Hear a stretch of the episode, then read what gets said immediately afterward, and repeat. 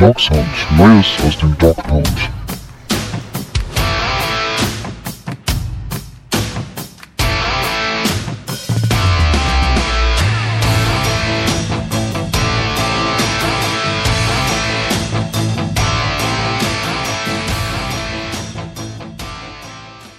Herzlich willkommen zur neuen Folge Dog Sound. Die Cleveland Browns hatten ihre Bye Week in dieser Saison. Wir haben gestern dadurch eine, wie wir doch glaube ich alle finden, sehr durchschnittliche Red Zone gesehen, aber da wollen wir uns gar nicht so lange mit aufhalten. Wir wollen heute natürlich über die neuesten Themen sprechen, die sich bei den Browns so angesammelt haben, denn da gibt es natürlich noch das ein oder andere, was wir heute abarbeiten können. Und mit dabei, um das alles zu besprechen, ist Mike. Hallo Mike. Hallo zusammen. Und auch den Weg gefunden hat Arne natürlich. Hallo Arne. Guten Abend allerseits. Ja, Stefan, der schiebt heute den kurzen Dienst von 8 bis 23 Uhr und arbeitet sich an Marco Reus ab. Der wird aber in der nächsten Woche wieder dabei sein. Ähm, und Mike, wir haben in der letzten Woche ja quasi unsere Sendung damit beendet, dass wir so ein bisschen die Coaching-Debatte um Freddy aufgemacht haben und äh, auch am Ende noch ein bisschen über John Dorsey gesprochen haben und seine Rolle, wie sie denn aussehen könnte. Nun gab es in der letzten Woche eine Pressekonferenz, bei der wir alle den Eindruck hatten, die wurde angesetzt, weil es doch schon sehr stark die Gerüchte gegeben hat, dass Freddys Stuhl wackeln könnte und dass man darauf vielleicht irgendwie reagieren möchte. Ich habe mir die Pressekonferenz angeguckt, ihr beide sicherlich auch, und mein Fazit war daraus so, pff, ja, paar nette Phrasen, alles muss besser werden, aber so ein starkes Statement, bis auf vielleicht eine Sache, über die wir gleich noch kurz sprechen können, war da jetzt eigentlich nicht so zu finden. Ja, total. Ähm, das waren eine der inhaltslosesten Pressekonferenzen, die ich je gesehen habe, muss ich tatsächlich sagen. Allein schon zehnmal der Satz, äh, dass noch viel Football zu spielen ist und äh, man nur ein bisschen äh, konstanter werden muss das war ein bisschen erschreckend. Also es ist ja bekannt, dass John Dorsey nicht der eloquenteste ähm, GM in der NFL ist. Aber man hatte halt das Gefühl in dieser Pressekonferenz, er will ein, zwei Botschaften sehr deutlich vermitteln, eben die, die er auch permanent wiederholt hat. Und dass es scheinbar schon eine Art anders gibt, weil die, die Pressekonferenz wurde ja auch ähm, relativ spontan einberufen. Die war jetzt nicht von langer Hand äh, geplant. Deswegen gab es auch ein bisschen Aufregung kurz in der Medienlandschaft und was man eben gehört hat, also ich habe mir mal äh, bekannt wurde das auf Twitter zumindest durch John Clayton, der gesagt hat, dass es ziemlich wild in, äh, in und um Cleveland war nach der Niederlage gegen Seattle und Kitchens Stuhl da kurzzeitig gewackelt hat, man sich aber wohl eben für eine weitere Zusammenarbeit entschieden hat. Das Ganze ist natürlich wirklich mit Vorsicht zu genießen, weil äh, man weiß, dass eigentlich relativ wenig seit John Dorsey da rauskommt. Aber es würde halt insofern Sinn machen, dass das quasi die Antwort darauf war von John Dorsey, indem er eigentlich unnötigerweise sich da vor die Presse setzt und äh, vieles schön redet, was gar nicht schön, was man gar nicht schön reden muss und gefühlt das erste Mal Kitchen so ein bisschen einfach die Freiheit geben will, zu sagen, komm, noch ist nichts verloren, es ist noch viel, äh, viel Zeit. Damit hat er auch nicht komplett Unrecht, aber das war merkwürdig. Und man hatte, ich glaube, wir hatten alle das Gefühl, dass das ein Stück weit ja, fast schon inszeniert war, dass Dorsey genau wusste, was er da sagen wollte, welche Botschaft er vermitteln will und dass er das durchaus anlassbezogen gemacht hat. Und ja, das ist zumindest mein Gefühl. Ich weiß nicht, wie, wie Arne das aufgenommen hat. Ja,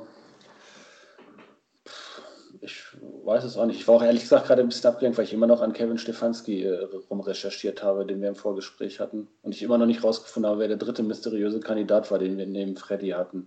Weil, ähm, also so, ja, ich habe auch erst gedacht, John Clayton, ich hatte den jetzt noch nie gehört. Dann habe ich mal geguckt, okay, irgendwie, ähm, ja, scheint doch eine, eine große Quelle gewesen zu sein. Ja, ne? Ähm, keine Ahnung, vielleicht, wenn die Saison bald sportlich gelaufen ist, müssen wir uns ja auch mit irgendwas über Wasser halten hier, ne? Äh, thematisch. Vielleicht müssen wir uns dann auch an stumpfen Trainerspekulationen beteiligen. Äh, gerade nachdem es nach dieser Woche ja eher sportlich durchwachsen aussieht, ohne dass wir was machen konnten. Tja, mh, hm,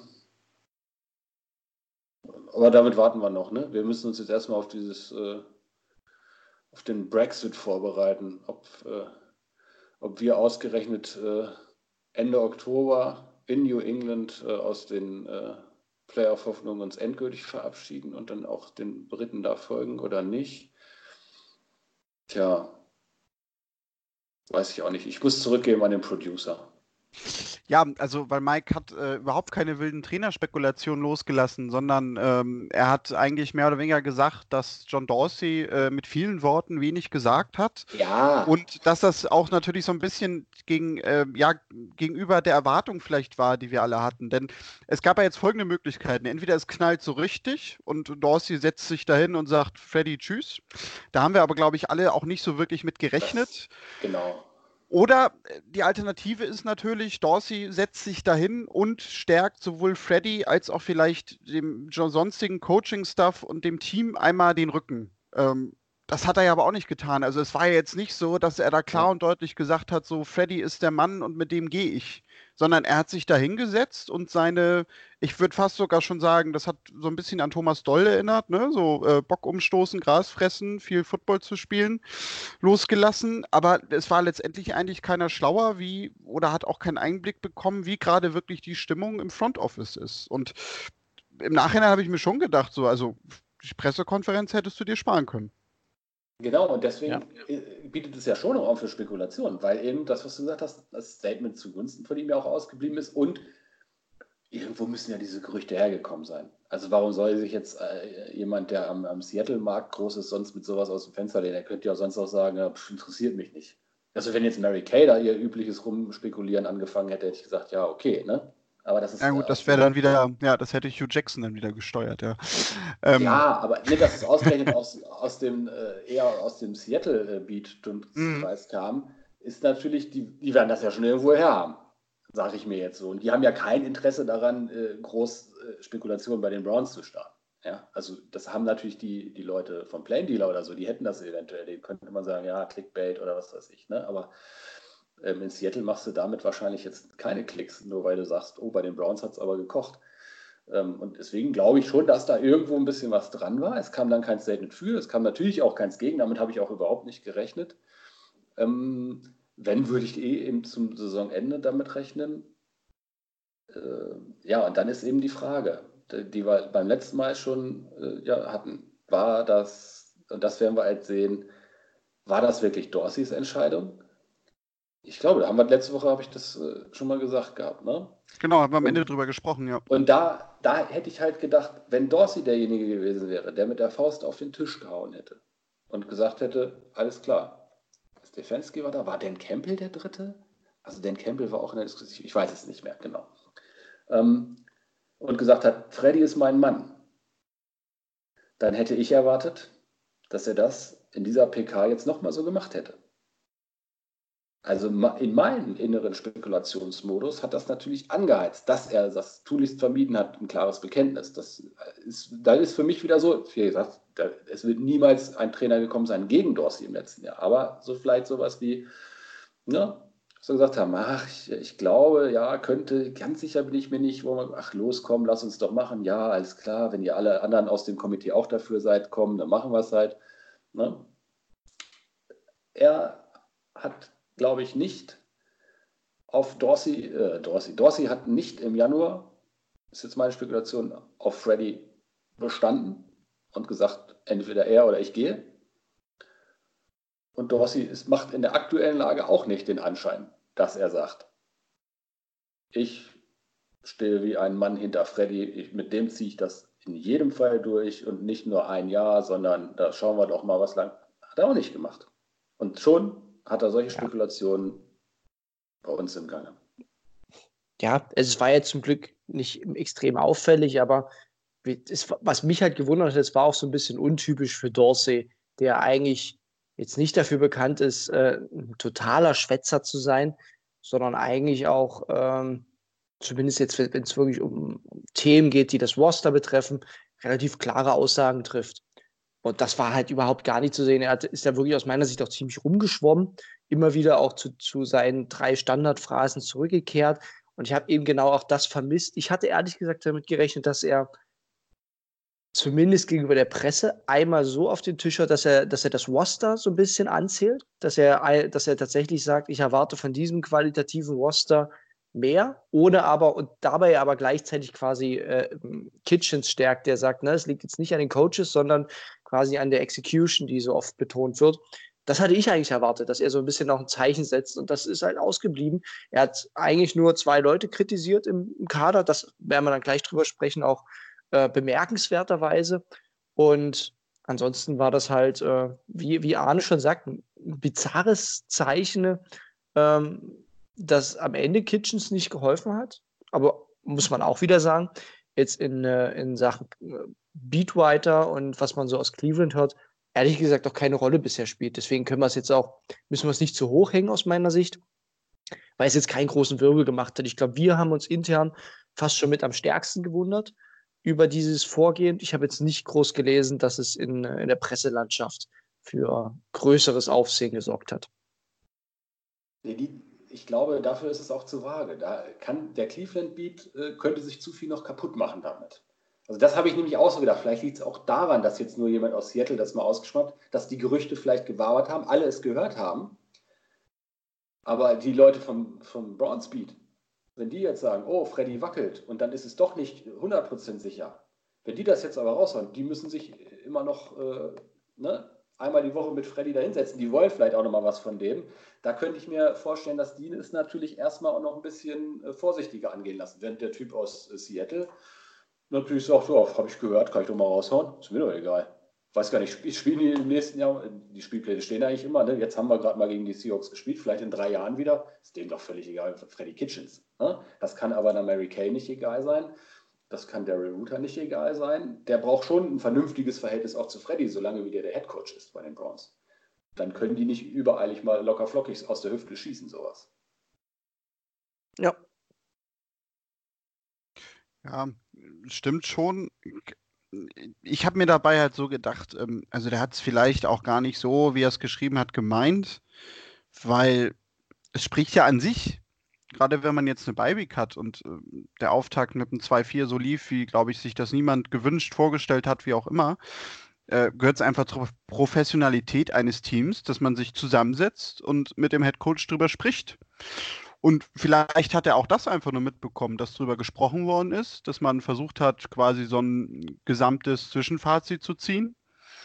Und dass der das dann einfach so ein bisschen verkauft hat, nach dem Motto, gut, okay, die haben jetzt miteinander gesprochen, vielleicht hat ja auch der Stuhl gewackelt. Also, ich glaube, das ist es letztendlich sogar, denke ich mal, weil ich glaube, mhm. wenn, wenn da mehr hintergesteckt hätte und es wirklich ein Gespräch quasi jetzt, sagen wir mal, zwischen Heslem und Dorsey zu zweit gegeben hätte, wo sie drüber gesprochen hätten, also schmeißen wir ihn jetzt raus oder nicht, dann hätte man auch äh, rund um die Browns äh, von gewissen Medien da irgendwie was gelesen. Oder auch ein Ian Rappaport oder so, die wären doch auch sofort irgendwie auf den Zug aufgesprungen. Und die werden sicherlich, denke ich mal, auch sowas prüfen, wenn sie sowas irgendwo mitkriegen ja. und lesen. Ja, und wie gesagt, gucken, ja, ob da was hintersteckt. Es war ja eben genau dieses äh, aus dem Nichts kam diese Pressekonferenz. Tony Grossi hatte noch kurz geschrieben, äh, muss jetzt schnell in den, in den PR-Room, weil jetzt eben äh, gleich Dorsey kommt. Das war, damit hat ja keiner so richtig gerechnet. Und die Frage war ja, also die, die wir uns gestellt haben, Warum jetzt Dors? Wir hatten ja vorher schon immer gesagt, er hat sich sehr zurückgehalten, man hört gar nichts mehr von ihm. Und jetzt kam er irgendwie aus dem Nichts äh, zu dieser Pressekonferenz, die er auch nicht hätte machen müssen, muss man auch nochmal ganz klar sagen. Und deswegen, ich bin, ich bin da eigentlich auch bei Daniel. Ich glaube, wie gesagt, dass er einigen Sachen entgegenwirken wollte, das ihm aber nicht so richtig gelungen ist. Wahrscheinlich. Also, Zumindest gegenüber. ja, ja, aber ich glaube eben, er wollte äh, mit politi politisch korrekt das Ganze machen. Also sich zum einen nicht seinen eigenen Weg verbauen, wenn er doch quasi intern noch Zweifel hat. Wollte aber jetzt in der Situation eine Coaching-Diskussion in der Öffentlichkeit vermeiden. Ne? Und daher schon eine Pressekonferenz machen, wo er den Fokus erstmal so ein bisschen davon weglenkt. Zumindest jetzt vom Beat White und da eben jetzt, äh, das ist ihm jetzt zumindest erstmal gelungen. Jetzt nicht gegenüber uns, wie die, die da unabhängig von Deutschland aus berichten können. Ähm, aber zumindest hat er ja zumindest die, die Presselandschaft in Cleveland relativ äh, ruhig gestellt damit. Da kamen jetzt danach ja deutlich entspanntere und fokussiertere Fragen.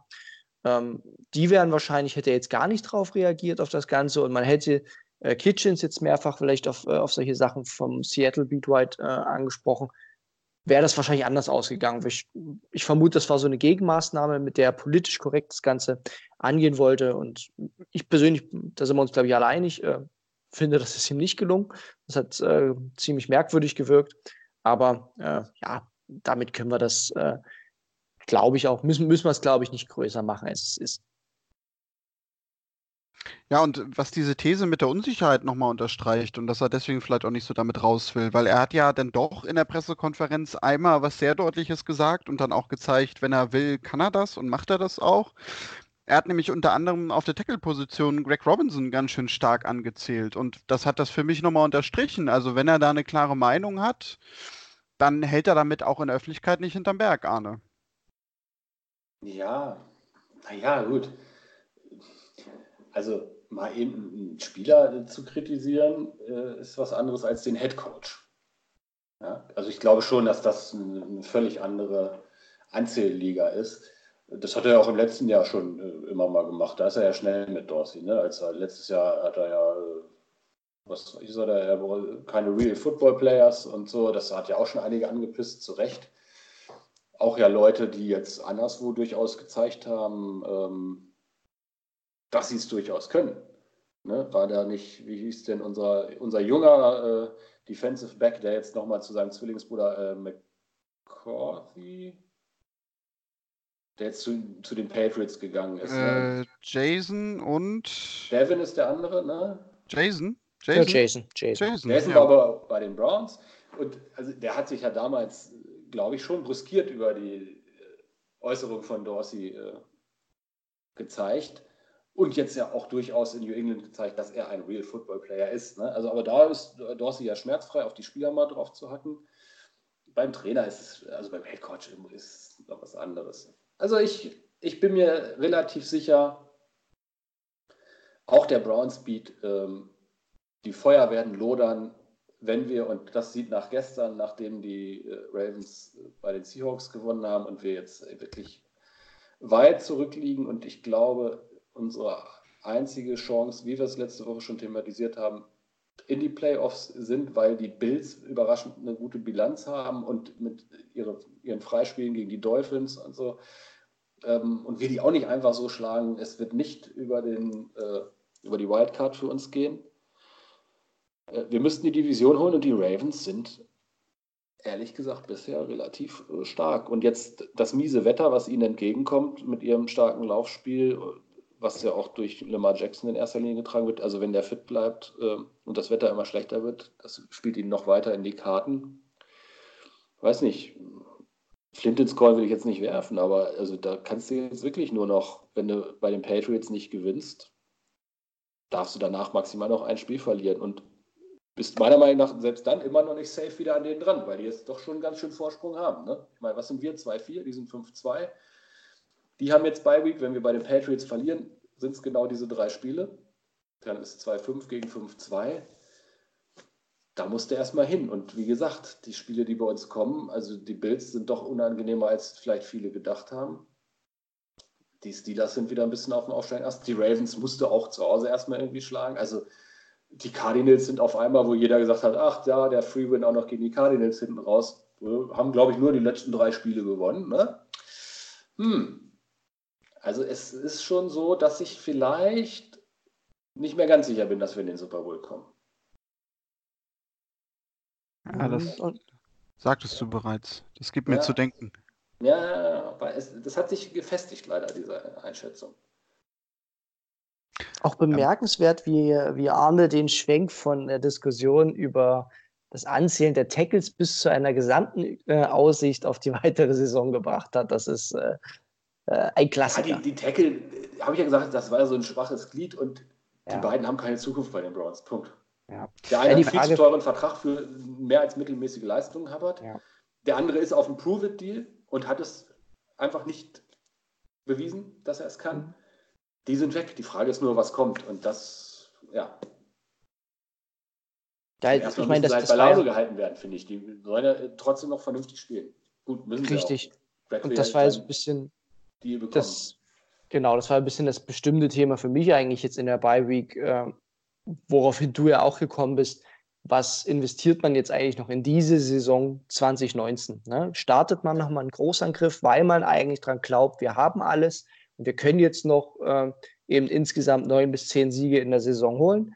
Dann hätte man meiner Meinung nach schon nochmal auf, äh, in der Offensive Line was machen müssen. Das Einzige, was man gemacht hat, ist äh, das leidige Thema Austin Corbett zu beenden für einen äh, eher traurigen Fünftrunden-Pick in 2021. Also ist jetzt nicht so wahnsinnig viel wert für eine Nummer 33 Overall. Das hat man gemacht, man hat einen weggeschickt. Ne? Ähm, Im Prinzip hat man ja so ein bisschen damit den Wyatt Teller-Deal ähm, verbessert. Aber ja. Aber die Aussage ist ja bisher zumindest, das müssen wir jetzt natürlich noch in Anführungszeichen halten, weil die Trade Deadline noch nicht rum ist. Aber man hat den Trigger bei Trent Williams jetzt nicht gezogen. Man hat auch nichts anderes probiert, ähm, in der Offensive Line speziell äh, nochmal nachzubessern. Das ist ja schon noch ein Zeichen, dass Dorsey jetzt nicht all in geht. Das, ne, das ist ja durchaus, ich glaube, da sind wir uns durchaus einig, ja auch ein richtiger Move ist angesichts der verschiedenen Schwächen, die der Kader dieses Jahr noch zeigt, ähm, das jetzt nicht zu übertreiben und zu forcieren äh, und sich jetzt was in den nächsten drei Jahren zu verbauen, sondern eher noch ja, mal das Jahr Geduld zu haben, zu schauen, wie sich Baker und diese Offense entwickelt. Und man hatte jetzt auch eine Off-Season, äh, in der man da durchaus reagieren kann. Und jetzt gerade mit der Lage am Sonntag, das wusste man natürlich jetzt letzte Woche noch nicht, wo die Pressekonferenz und äh, die Trades kamen, ähm, hat sich die Lage natürlich nicht verbessert. Äh, jetzt mit der Saisonaussicht. Dieser Ravens-Sieg tat uns allen echt weh. Also zumindest für die Playoff-Aussichten, dass die bei den Seahawks auch noch so deutlich gewinnen, äh, ist auch nochmal ein Zeichen gewesen. Und damit bin ich zumindest bei John Dorsey, dass man sagt, also ich persönlich würde jetzt auch keinen Trent Williams-Deal forcieren, weil der gute Mann ist weit über 30, der hat noch ja, maximal drei gute Jahre aus meiner Sicht und das ist schon hochgegriffen. Und dementsprechend sollte man da jetzt nicht unbedingt einen First Rounder nach Washington schicken, der ja dieses Jahr durchaus noch Top 20, Top 15 wert sein könnte. Ja, also, Daniel, siehst du das anders? Nö, ich bin da bei dir. Also, ich habe jetzt auch so für mich äh, das Fazit rausgezogen. Da sagte Arne ja schon, das könnte man noch anders interpretieren, dass jetzt einfach man zu dem Entschluss gekommen ist, äh, es lohnt sich jetzt nicht, äh, da irgendwie noch groß was zu machen, weil einfach das Team nicht so weit ist, wie man vielleicht zu Anfang der Saison dachte oder auch gehofft hat. Vielleicht hatte man ja auch nie den Eindruck, sondern hat intern schon hinter vorgehaltener Hand gesagt, also warten wir mal lieber ab, so, weil das äh, hatte, ich will euch damit jetzt nicht nerven, ich habe es im Vorgespräch schon gesagt, aber ich habe es ja auch äh, vor der Saison gesagt, dass äh, ich auf eher so einen Rekord Richtung 8-8 tippe weil ich einfach glaube, dass äh, gerade mit dem neuen Coaching Staff, dass äh, viele neue Spieler da sind, viele junge Spieler, vor allem Baker im zweiten Jahr, was oft auch Probleme macht, äh, dass da einfach so viele Unwägbarkeiten sind, die nicht alle gut gehen können auf Anhieb. Und ähm, dass das eher eine Saison wird, die so ein bisschen äh, zur Entwicklung dient dieses Teams. Und mein Eindruck war jetzt nämlich dadurch, äh, dass jetzt halt auch so absolut gar nichts passiert ist, dass man das für sich irgendwie am Ende auch so als Fazit gezogen hat. Arne hat ja umgekehrt gesagt, äh, nee, es könnte ja auch sein, dass man gesagt hat, naja, wir haben alle Waffen und äh, wir müssen eigentlich gar nichts machen, sondern äh, es muss quasi nur dieser Point of Return kommen. Ja, und jetzt können wir zu der Top-News des heutigen Tages damit, äh, den Übergang hast du jetzt perfekt vorgezeichnet, zum Beispiel sowas wie, dass Kareem Hunt bald wieder dazukommt. Das wäre so ein Klassiker. Man versucht vor der Trade Deadline nochmal eine richtige Waffe zu holen. Heute kam ja die Meldung, dass die NFL ihn jetzt schon fürs Training doch auch freigegeben hat, was sie, glaube ich, nicht hätten machen müssen, aber sie haben es gemacht. Das heißt, er kann sich jetzt sogar noch zwei Wochen auf sein Comeback mit der Mannschaft vorbereiten. Das wird in jedem Fall helfen. Ähm, und ähm, es kommt dann, Drew Forbes war sehr früh auf IR. Ne? Also der könnte auch ziemlich bald schon wiederkommen, der ja schon vielleicht auf Right Tackle eine Alternative zu Hubbard sein könnte. Njoku, Wrist, wie lange dauert sowas?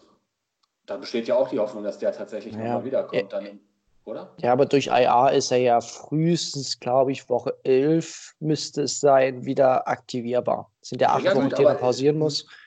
Das ist ja auch nicht mehr jetzt ewig weit hin. Ne? Also Trade Deadline ist nach der nächsten Woche. nach der nächsten Woche ist eh Woche 8. Also dann kommen nach und nach ja noch wieder äh, Spieler zurück. Vielleicht setzt man auch einfach darauf, dass sich bis dahin nochmal vielleicht auch der Herr Mayfield ein bisschen konstanter in seinen Leistungen zeigt, nenne ich es jetzt mal. Äh, oder auch in seinen Würfen und, ähm, und sagt, nee, wir müssen jetzt hier, und das, das unterstütze ich vollkommen, also bitte jetzt keinen Panikmove, also auf gar keinen Fall jetzt irgendwie einen First Rounder für irgendwie Trent Williams raushauen, bei dem man gesundheitlich nicht 100% weiß, was ist. Den würde ich so in jedem Fall nehmen, aber nicht völlig überteuert. Also wenn sie was hinkriegen würden, wie, was wir ja auch schon mal gesagt haben, äh, man gibt denen irgendwie eine, einen Tag 2 Pick, vielleicht auch da wirklich nur eine dritte Runde, aber dann kriegen sie halt noch Greg Robinson und ähm, ja, wahrscheinlich jemanden wie Rashad Higgins oder so dazu, weil die auch recht dünn sind auf Wide Receiver, die, die Redskins. Ähm, weil Higgins ist ja eh jemand, der, der wird nicht bleiben, fürchte ich. Ich mag den total gerne. Ich halte ihn für einen super Receiver, aber du wirst ihn nicht bezahlen können nach der Saison, weil du zu viel Geld in OBJ und Landry schon hast auf Wide Receiver. Ja? Du kannst dir eigentlich das nicht leisten. Du musst genug andere Leute bezahlen nach der Saison. Ähm, ja, schau mal. Ja, also ich glaube, dass Kareem Hunt zurück ist, da freut sich, also was heißt zurück, er ist das erste Mal bei den Browns, trägt das erste Mal das Trikot wirklich. Wir werden ihn das erste Mal jetzt, Preseason zähle ich jetzt mal nicht dazu, ähm, in Woche 10 ähm, auf dem Spielfeld sehen. Und er ist, ich bin ein ganz großer Fan von ihm, rein spielerisch, was er drauf hat. Ich glaube, der Impact hängt natürlich stark davon ab, wie Kitchens seine Offense mit zwei starken Running Backs weiterentwickeln kann. Denn eins muss man ja sagen, es hängt ja nicht am One-Game, denn Nick Chubb ist, glaube ich, der drittbeste Running Back aktuell der Liga, rein statistisch gesehen, äh, nach ein paar Kernwerten. Also da sind wir Top 5. Also daran hängt es wirklich nicht aktuell. Ähm, wir werden natürlich aus meiner Sicht ein ganzes Stück weit unberechenbarer. Und ich hoffe ehrlich auch, dass wir eben die Kreativität zeigen, durchaus einfach mit, mal mit Hand und Chubb gemeinsam dazustehen und keiner weiß, wer kriegt jetzt den Ball. Ähm, oder wie gesagt, den Kareem Hunt auch mal wirklich als Wide Receiver im Slot mit einzusetzen und solche Späße. Also das, die Kreativität auch hoffe ich mir halt, dass Kitchens vielleicht vorher schon ein paar Pläne gemacht hat, wenn Hunt zurück ist, habe ich äh, x Play Designs mehr, die dann wirklich Impact haben ich glaube jetzt nicht, dass äh, Nick Chubb massiv runtergehen wird von seinen Carries, dass es irgendwie eine 50-50-Teilung gibt, das glaube ich nicht mal. Aber ich hoffe, dass, und die Hoffnung kann man tatsächlich haben, weil Kitchens hat das bisher durchaus gezeigt, äh, dass er Spieler so gut einsetzen kann, dass er die Waffe Kareem Hunt nutzt. Und darauf freue ich mich total. Ich habe aber auch ein bisschen die Befürchtung, dass wir enttäuscht werden könnten und dass es am Ende wenig bis gar keinen Impact hat. Ja, schauen wir mal. Ja, also weil, wollte ich jetzt gerade darauf hinaus, also weil gerade bei dem Thema hat ja nämlich Freddy letztes Jahr einfach bewiesen, dass äh, er da bereit war, sowas auszuprobieren. Ich erinnere mich noch an den Drive, wo äh, wirklich komplett das einmal übers Feld ging mit doch relativ vielen Plays, glaube ich aber die ganze Zeit immer äh, Hilliard, Chubb und Johnson zusammen auf dem Feld standen und quasi immer wie so ein Dreieckgebilde rund um Baker standen und wir total begeistert waren, weil das ja nämlich genau das war. Du hattest da zwei starke Running Backs und auch einen Hilliard, der ganz gut in Form war und drauf war und du einfach nie genau wusstest, was jetzt gleich passiert. So, wer bekommt den Ball? Gibt es vielleicht einen Screen Pass? Geht man vielleicht doch nochmal irgendwie tief auf Callaway? Und äh, du hättest ja genau diese Situation jetzt wieder mit der Rückkehr von Hand. Du hast also wahrscheinlich äh, sogar noch zwei stärkere Running Backs als vergleichbar in der letzten Saison. Und ein Hilliard, auch wenn man das äh, nach dem letzten Spiel sich kaum droht äh, oder kaum äh, traut zu sagen, hast du ja auch immer noch eine Waffe, die jetzt keiner nicht äh, ernst nimmt und auf die du achten musst. Und äh, da hoffe ich mir jetzt auch halt ein bisschen neuen Impact, was das Blackcalling ähm, angeht. Und wenn das jetzt nämlich nicht kommt, dann kann man sich ja schon fragen oder muss vielleicht auch diskutieren, war das vielleicht einfach wirklich nur so ein herausragendes halbes Jahr, eine halbe Saison, die Freddy da irgendwie zufällig hatte. Ohne dass ich dadurch dann irgendwie wieder eine Headcoach-Diskussion aufmachen will oder sowas. Nee, stimmt aber. Also das, ihm gehen dann halt irgendwann die Ausreden tatsächlich aus, wenn du äh, quasi mehr oder weniger zwei Top äh, 5 oder Top 10 Running Backs hast, die dazu noch auch eine Waffe im Passspiel sind. Also, und dazu Odell Beckham, Jarvis Landry, Joko ist zurück. Klar, da, da zählt selbst äh, diese ausgeredete Offensive Line nicht mehr, weil dann musst du den Ball eigentlich so schnell loswerden mit deiner Offense, dass das funktioniert. Und da, da hast du total recht. Also, das, das finde ich auch ein valides Argument jetzt von Dorsey zu sagen, ich gebe ihm jetzt das restliche Jahr, äh, mindestens das restliche Jahr, um zu sehen, äh, wie kann er es mit voller Kapelle. Das Recht hat er auf jeden Fall, dafür hat er letztes Jahr viel zu viel schöne, starke Sachen gezeigt und ich bin da total gespannt drauf und freue mich auch drauf. Wie gesagt, ich hoffe es, ähm, aber ein bisschen Zweifel schwingt bei mir halt mit, weil ich ja bisher auch ein bisschen enttäuscht bin, gerade wie man eben äh, Odell Beckham konstant einsetzt und solche Themen und wie man auch mit Titans umgeht. Da hat er halt so ein bisschen Rückschritte gezeigt. Ich hoffe aber, dass er das äh, jetzt gerade auch mit der Bye Week noch ein paar Adjustments macht, ähm, den Plan schon mal für Kareem Hunt vordenkt und dass es dann spätestens äh, in der übernächsten Woche heißer wird, was die Offense der Browns angeht. Wie gesagt, gegen die Patriots, da kommen wir ja gleich noch drauf. Ist noch ein bisschen Übergangsspiel. Das erinnert mich ein bisschen an das Spiel gegen die Chiefs letztes Jahr, was Freddys erstes war. Äh, oder das auch erste von Greg Williams und Freddy Kitchens. Da muss man wahrscheinlich ein bisschen alles in Klammern setzen, weil das einfach ein Team ist, was gerade noch in einer anderen Sphäre schwebt. Aber danach sollte man, äh, glaube ich, wirklich das, das stärkere Gesicht zeigen. Aber dies Jahr hauen wir sie weg in so einem Spiel. Ich bin ganz sicher. Ja, das wäre natürlich psychologisch genial für das Team, ne? Wenn man jetzt vielleicht äh, dort gewinnt, kann das natürlich auch auslösen, dass du plötzlich ein Team hast, was äh, Selbstvertrauen tankt und was vielleicht auch ready zeigt. So, hey Mensch, ich kann ja doch was, salopp gesagt. Ja, das ist das absolute Do-or-Die-Spiel jetzt äh, für diese Saison, glaube ich. Also mhm. das, das könnte dir jetzt nochmal einen richtigen Kickstart geben. Wenn das du stimmt, das schaffst, ja. da irgendwie zu gewinnen und New England ist natürlich jetzt mittlerweile in so einer Position, jetzt, ich hoffe, sie schlagen heute die Jets, weil sonst müssen wir dran glauben. Eben, ja, das stimmt. Das Aber richtig. wenn die heute die Jets schlagen, kurze Woche, dann stehen die eigentlich auch so gut da, die haben es, das jetzt doof an, die haben es gar nicht so unbedingt nötig, auf Biegen und Brechen gegen uns zu gewinnen. Ja, sind vielleicht auch so ganz zufrieden mit allem. Das kann dann unsere große Chance sein, wenn sich da jetzt gut vorbereitet wurde in der Bye Week, ein guter Gameplan. Äh, ja, aber deswegen, also es kommt nicht oft vor, aber ich drücke wirklich den Patriots heute Nacht toi toi toi die Daumen. Ja. Mögen sie klar gewinnen und sehr selbstzufrieden aus dem Spiel gehen. Ja, dann kommen wir vielleicht auch zu dem Spiel, wenn wir schon dabei sind. Ähm, die Browns treten an am Sonntag äh, in Foxborough. Der Kickoff durch die Zeitumstellung, die ja in den USA bekanntlich eine Stunde eher ist, ist nach unserer Zeit schon um 21.25 Uhr. Wir wissen zwar noch nicht, aber ich würde sogar mal ganz stark tippen, denn die Parallelspiele sind 49ers äh, gegen Panthers und die Broncos treten bei den Colts an dass dieses Spiel doch denn mal bei ProSimax laufen wird. Denn Patriots, wissen wir alle, geht dort immer und die Browns hatten sie bisher noch nicht im TV. Es wäre ja eigentlich der perfekte Grund, um sie mal zu zeigen. Da werden wir aber euch im Laufe der Woche natürlich noch informieren, ob das denn auch so sein wird. Mike, ähm, was für ein Team haben wir denn dort in diesem Jahr zu erwarten? Es gab ja Sollen gewisse. Wir doch nochmal zu den Browns zurückgehen kurz, weil jetzt Mary Kay doch äh, ganz klar anfängt zu zündeln aber auch nur auf der Position, wo Mike vorhin mich getadelt hat, dass ich nicht auf sie eingehe. Weil sie jetzt sagt, Justin McRae ist der Kandidat, Greg Robinson abzulösen auf Left Tackle. Ach je. Ja, da, also, und, also Mary Kay haust mhm. ja nicht ohne Grund raus, behaupte ich jetzt einfach mal. Entschuldigung, Daniel, dass ich jetzt so gerade äh, nee, Das ist ja nochmal ein wichtiges Thema. Ja, ist ja okay, sicher. Das, ähm,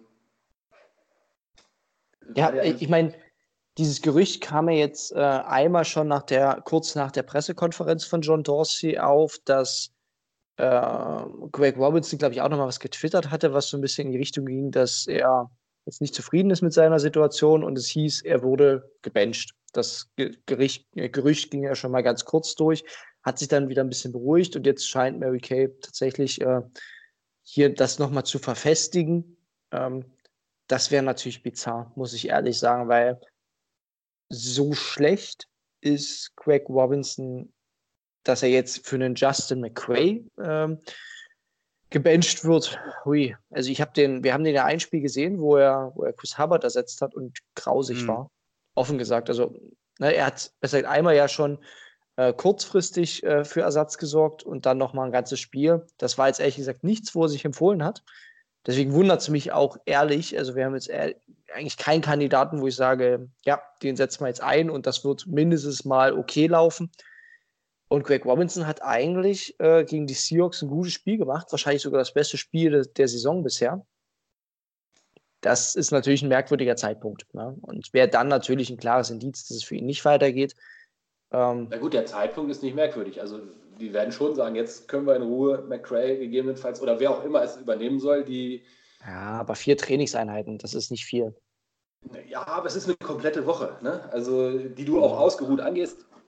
Und ja, vielleicht haben sie es äh, ihm auch letzte Woche ja schon mal angedeutet, dass er sich Gedanken machen soll. Hat er ja auch, sie zitiert ihn ja sogar, dass er sich bereit fühlt dafür. Tja. Oh. Also das ist schon, also dein ja. Left Tackle zu benchen jetzt. Ähm, aber gut, das hieß es und es, das kann natürlich durchaus sein. Ne? Und dann darf man natürlich gespannt sein, wie man gerade gegen eine absolute, ja wirklich in diesem Jahr muss man ja sagen, Monster-Defense, jetzt können wir nämlich schnell wieder den Bogen zurückspannen, wir wollten ja zu den Patriots gehen, gegen eine absolute Monster-Defense, die der Patriots anfängt mit Left Tackle zu experimentieren. Okay, kommen wir also dazu, was erwartet uns denn da eigentlich? Ja, das ist ein guter Übergang. Der, ja, es ist die Patriots, äh, brauchen wir jetzt nicht, also die, die kennt natürlich äh, so ziemlich jeder, ne? Ähm, sind nicht umsonst Super Bowl Champion geworden, haben nicht umsonst im Super Bowl auch als erstes Team die Rams gestoppt und sind dieses Jahr, äh, Arne, das hast du gerade schon gesagt, einfach mit sogar für mich deutlichen Abstand die beste Defense der Liga. Vielleicht mal ein, zwei Zahlen dazu. Ähm, 14 Interceptions in sechs Spielen. Das ist mit ganz, ganz weitem Abstand äh, das Beste der Liga, was es hier gibt. Äh, da, dazu noch da zwei kommen heute noch drei zu. Richtig, die haben jetzt noch ein Spiel weniger als die, als die allermeisten. Ähm, das ist eine Defense, die mit ihrer, also nochmal, was halt, was halt interessant ist, äh, das Backfield ist unfassbar erfahren, angeführt von dem Stephon Gilmore, der für mich nah an einem Shutdown-Corner ist. Äh, wie gesagt, Devin und Jason McCordy, die wir selber noch kennen. Mindestens Jason meine ich damit. Und die Kuriosität geht halt dort weiter, wo Jamie Collins wahrscheinlich eins der besten Jahre seiner Karriere gerade spielt. Er ist der Leading Tackler, hat nach sechs Spielen 4,56. Ich glaube, das hat er in zwei Jahren in Cleveland nicht geschafft. Ähm, und blüht wieder vollkommen auf. Ne? Danny Shelton, also wir haben viele Ex-Brown-Spieler, die, die wieder hier äh, in, einer, in, einer, fantastischen Defense spielen, was natürlich auch ein bisschen, bisschen bizarr einfach immer ist. Die Defense ist in der Komplexität halt kaum zu überbieten, muss man auch sagen. Es ist für jeden, deswegen sagt man, es ist der Rookie-Albtraum, äh, gegen die Patriots zu spielen, weil die ganz schwer zu lesen sind. Und das ist natürlich ein Rezept, wo ich sage, Baker Mayfield, der aktuell die mit meisten Turnover der Liga produziert, gegen diese Defense, würde man nach aktuellem Stand muss man davon ausgehen, dass das nicht gut gehen kann. Ja, dass er hier mindestens wieder zwei, drei Turnover drin hat. Einfach zum einen, weil die Defense so gut ist und weil Baker bisher echte Probleme gezeigt hat. Also das ist wahrscheinlich der Knackpunkt des Spiels. Denn was ich glaube ist, um jetzt den Schwung kurz auf äh, das, das, Bild kurz rund zu machen, ich halte die Patriots Offense für schlagbar aktuell. Die kann man durchaus kontrollieren. Das haben nicht zuletzt Teams wie die Redskins gezeigt auch weil sie massive Verletzungsprobleme in der Offensive Line haben. Wo ich hier einfach ganz wichtige Spieler wegbrechen. Die zeigen sich zum Glück nicht so extrem, weil Tom Brady den Ball immer noch wahnsinnig schnell los wird. Aber er hat erste Wackler mit Interceptions, mit, ja, er spürt durchaus den Druck, er hat nicht viel Zeit. Er hat in Sachen Receiver keinen Rob Gronkowski mehr. Ne? Also Tight End ist, spielt keine Rolle mehr in dieser Offense.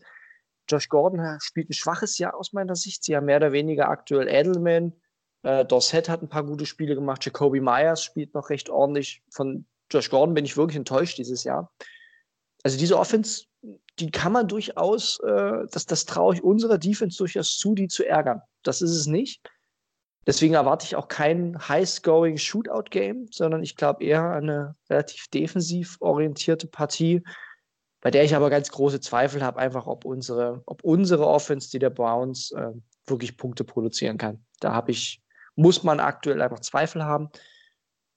Ja, die sind nicht umsonst ungeschlagen, die haben nicht umsonst äh, jeden Gegner bis auf die Bills wirklich weggeputzt, aber hatten auch, muss man fairerweise sagen, einen schwachen Schedule bisher. Ne? Steelers, Dolphins, Jets, Bills, Redskins, Giants und jetzt nochmal die Jets.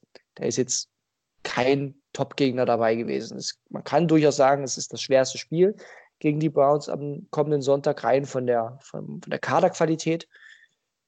Ah, aber die Form, ja, die spricht jetzt eben nicht für die Browns.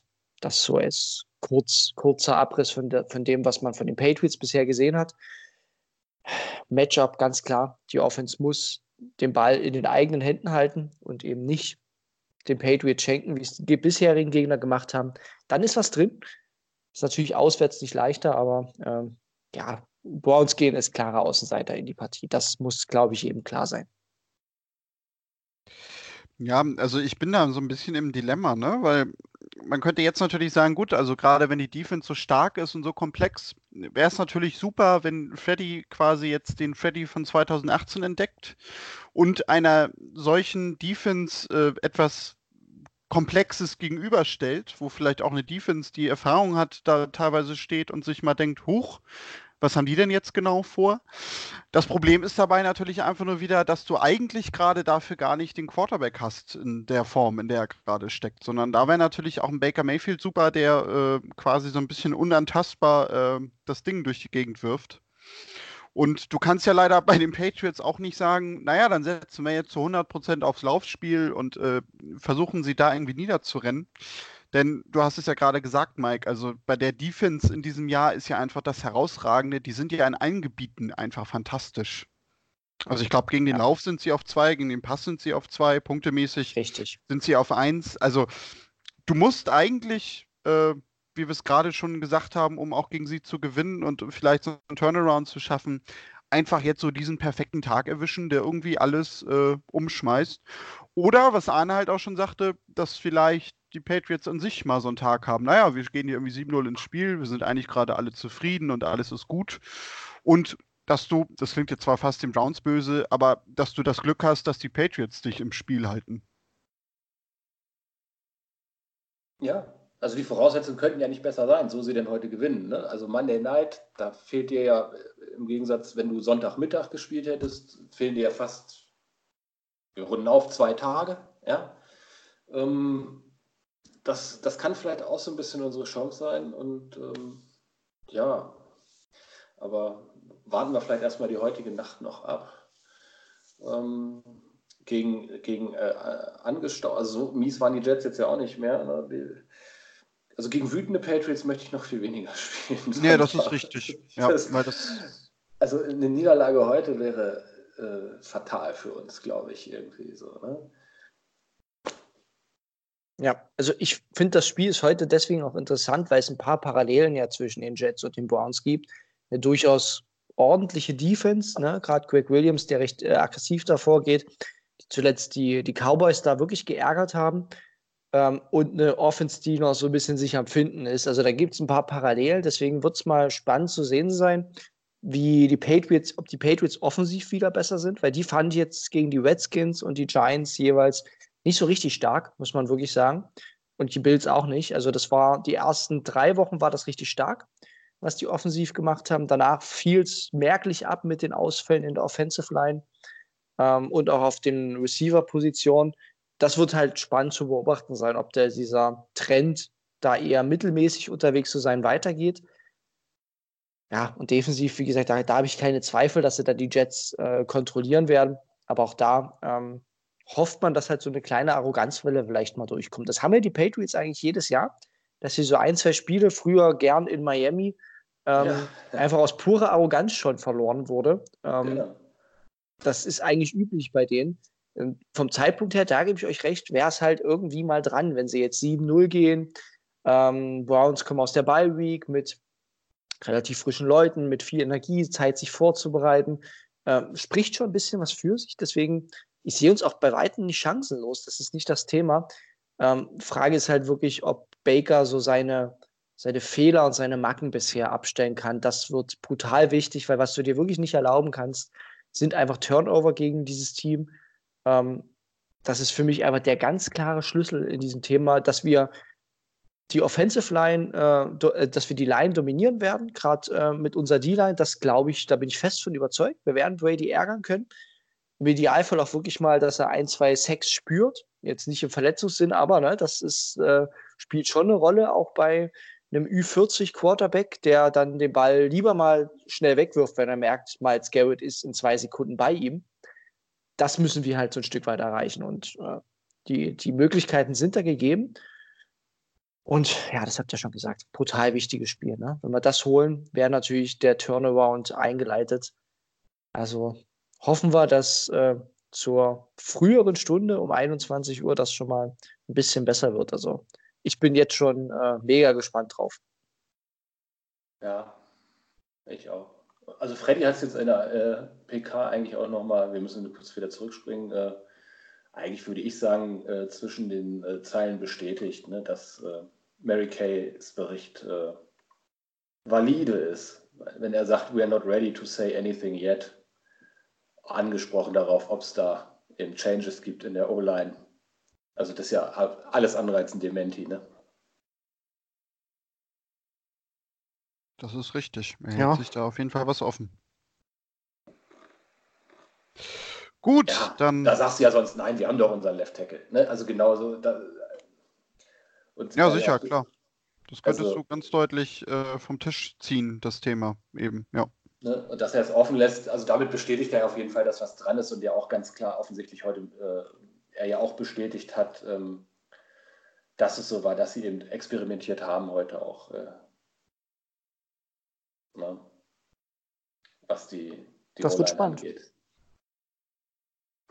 Ja, ist natürlich jetzt eigentlich, muss man sagen, die Patriots, vielleicht noch um ein Wort jetzt zu, zu dieser Left Tackle, zu diesem Matchup auch zu sagen, die Patriots zeigen sich ja zum Glück nicht dadurch aus, dass sie jetzt diesen ganz dominanten Edge Rusher haben, wie eben Miles Garrett, äh, JJ Watt und so weiter. Ne? Also es ist kein Clowny im Team oder sonst was. Sie kommen ja ganz viel über Scheme. Und das kann aber sogar noch schwieriger zu verteidigen sein für jemanden, oder besser auch für, für die Offensive Line als Gesamtkonstrukt, die jetzt das erste Mal in Foxborough gegen diese, ja wirklich, äh, Adrian Frank gesagt immer, kreativen Blitzpakete, äh, gegen diese Defense antreten musst. Das macht es nicht wirklich leichter. Ne? Also hättest du so ein 1 gegen 1 Matchup, könntest du doppeln und so weiter.